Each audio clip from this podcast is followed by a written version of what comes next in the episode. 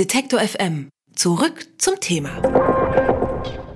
In der Nacht zu Montag, da haben Hunderttausende Menschen auf den Straßen in Algerien protestiert. Sie protestieren gegen den Präsidenten Abdelaziz Bouteflika. Der ist zwar schon seit 1999 im Amt, hat aber gestern offiziell angekündigt, dass er gern noch eine fünfte Präsidentschaftszeit hinten dranhängen möchte und das, obwohl er schon 82 Jahre ist und ziemlich krank. Die Proteste in Algerien, die begannen schon letzte Woche und insgesamt sind Millionen an den Demonstrationen beteiligt gewesen. Über die Massenproteste und die politische Situation in Algerien spreche ich mit Sofiane Philippe Nasseur. Er ist freier Journalist und gerade in Algier vor Ort.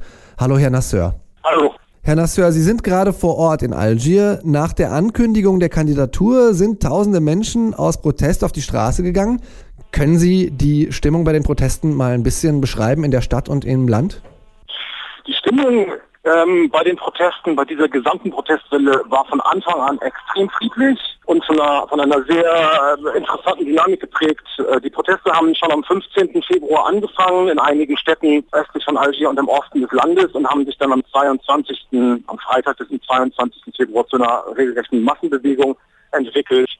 Die Stimmung in der Hauptstadt selber ist ein bisschen angespannter als im Rest des Landes, während im Rest des Landes wirklich absolut gar keine Ausschreitungen zwischen der Polizei und Demonstranten gemeldet wurden, gab es in Algier aber auch nur hier lediglich kleine Auseinandersetzungen. Sowohl die Demonstranten, aber auch die Sicherheitskräfte halten sich extremst zurück und auch immer wieder Sprechchöre von sich gegeben, die äh, die Polizei und das Volk sind Brüder und das hat sich auch bis gestern Abend äh, noch so fortgesetzt. Auch heute finden wieder landesweite Demonstrationen statt von den Studenten diesmal und es gibt immer wieder vereinzelt kleine Rangeleien, aber im Großen und Ganzen überraschend und absolut friedlich. Jetzt haben Sie gesagt, viele Studenten gehen auch auf die Straße gegen den Präsidenten. Welche Rolle spielt die junge Generation oder wie ist so die demografische Struktur der Leute, die da auf die Straße gehen? Der Großteil der Menschen, die derzeit auf den, auf den Straßen unterwegs sind, sind natürlich junge Menschen. Die Studenten haben mehrfach für, zu einzelnen separaten Demonstrationen aufgerufen, wie zum Beispiel auch gestern, den ganzen Tag über. Aber bei den gemeinsamen Aufrufen von Parteien, zivilgesellschaftlichen Organisationen und anonymen Aufrufen in sozialen Netzwerken fanden sich an den beiden letzten Freitagen, also am 22. Februar und am 1. März, fand eine sehr bunt gemischte Demonstrantengruppe ähm, in den Städten. Sämtliche Altersgruppen waren vertreten, von Rentnern bis zu Kindern. Also ganze Familien sind auf die Straßen gezogen und haben gegen die Kandidatur, die sehr umstrittene Kandidatur und der groteske Kandidatur protestiert. Warum ist diese Kandidatur so umstritten, mal abgesehen davon, dass er alt und krank ist? Der Hauptgrund, warum die Menschen auf die Straßen gehen, ist, dass es einfach einfach ist lächerlich. Der Staatspräsident war Außenminister von 1963 bis 1979. Algeriens Unabhängigkeit war 1962. Dieser Mann begleitet die politische Entwicklung in diesem Land seit der Unabhängigkeit. Das ist 60 Jahre her. Und Bouteflika hat 2013 einen Schlaganfall gehabt und das letzte Mal, dass er öffentlich gesprochen hat, war 2012. Der Mann kann nicht laufen, der Mann sitzt im Rollstuhl und er kann nicht reden. Die Bevölkerung fühlt sich verarscht, äh, gelinde gesagt. Das war einfach so ein, das war das, äh, die Kandidatur, das Kandidatur bekannt gegeben wurde, war einfach ein Punkt, der, den, der das fast zum Überlaufen gebracht hat. Ganz klar.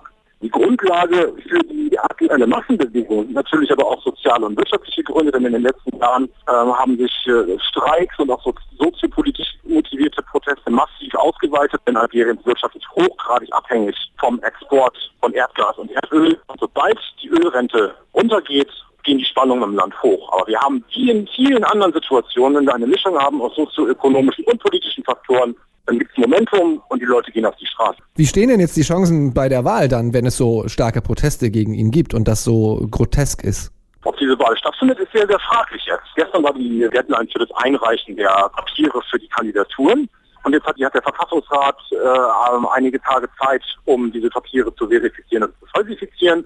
Und es ist die Frage, ob diese äh, Institution die Kandidatur annehmen wird oder nicht seitens der Opposition, also mehrere Oppositionsgruppen, aber auch, äh, aber auch der Zivilgesellschaft wird inzwischen oder schon länger ein Verschieben der Wahl ins Spiel gebracht. Ob das tatsächlich stattfinden wird, ist noch fraglich, es ist alles offen, aber es ist eine Option. Wenn diese Wahlen stattfinden werden, stellt sich die Frage, ob, eine Alternative, ob das Regime eine Alternative zu, zum aktuellen Staatspräsidenten aufstellen wird oder nicht. Wenn Bouteflikas klare Machtapparat an seiner Kandidatur festhält, werden die Demonstrationen weitergehen. Das ist klar. Ähm, vielleicht werden ja auch so ein bisschen Erinnerungen an den arabischen Frühling 2011 wach. Da ist es in Algerien nicht zum großen politischen Umschwung gekommen wie äh, in den Nachbarländern. Könnte die aktuelle Situation jetzt äh, ein paar Jahre verspätet vielleicht zu einem Wandel in Algerien führen? Was meinen Sie? Der Verweis auf den arabischen Frühling ist in Algerien ein Problem, denn äh, dass äh, die Region im Land, die sozusagen das Zentrum des Widerstands gegen die herrschende Ordnung ist, ist die Kabylei. In der Kabylei leben Berber. Berber sind keine Araber. Äh, das als erstes. Zweites, historisch betrachtet, müsste man das Ganze eher umdrehen und sagen, der arabische Frühling war spät.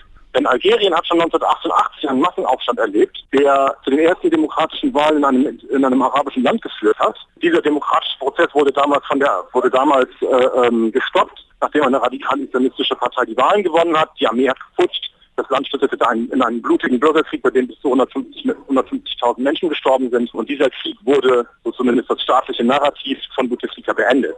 Das heißt, 2011, als überall in der Region die Menschen auf die Straße gegangen sind, war in Algerien die Erinnerung an diese sogenannte schwarze Dekade noch sehr, sehr wach. Das heißt, man war sehr, sehr vorsichtig damit, den politischen Status quo in Frage zu stellen, denn man hat zehn Jahre lang Bürgerkrieg erlebt. Was interessant ist an der heutigen Entwicklung ist, die Proteste haben andere Formen angenommen, sie sind dezidiert friedlich.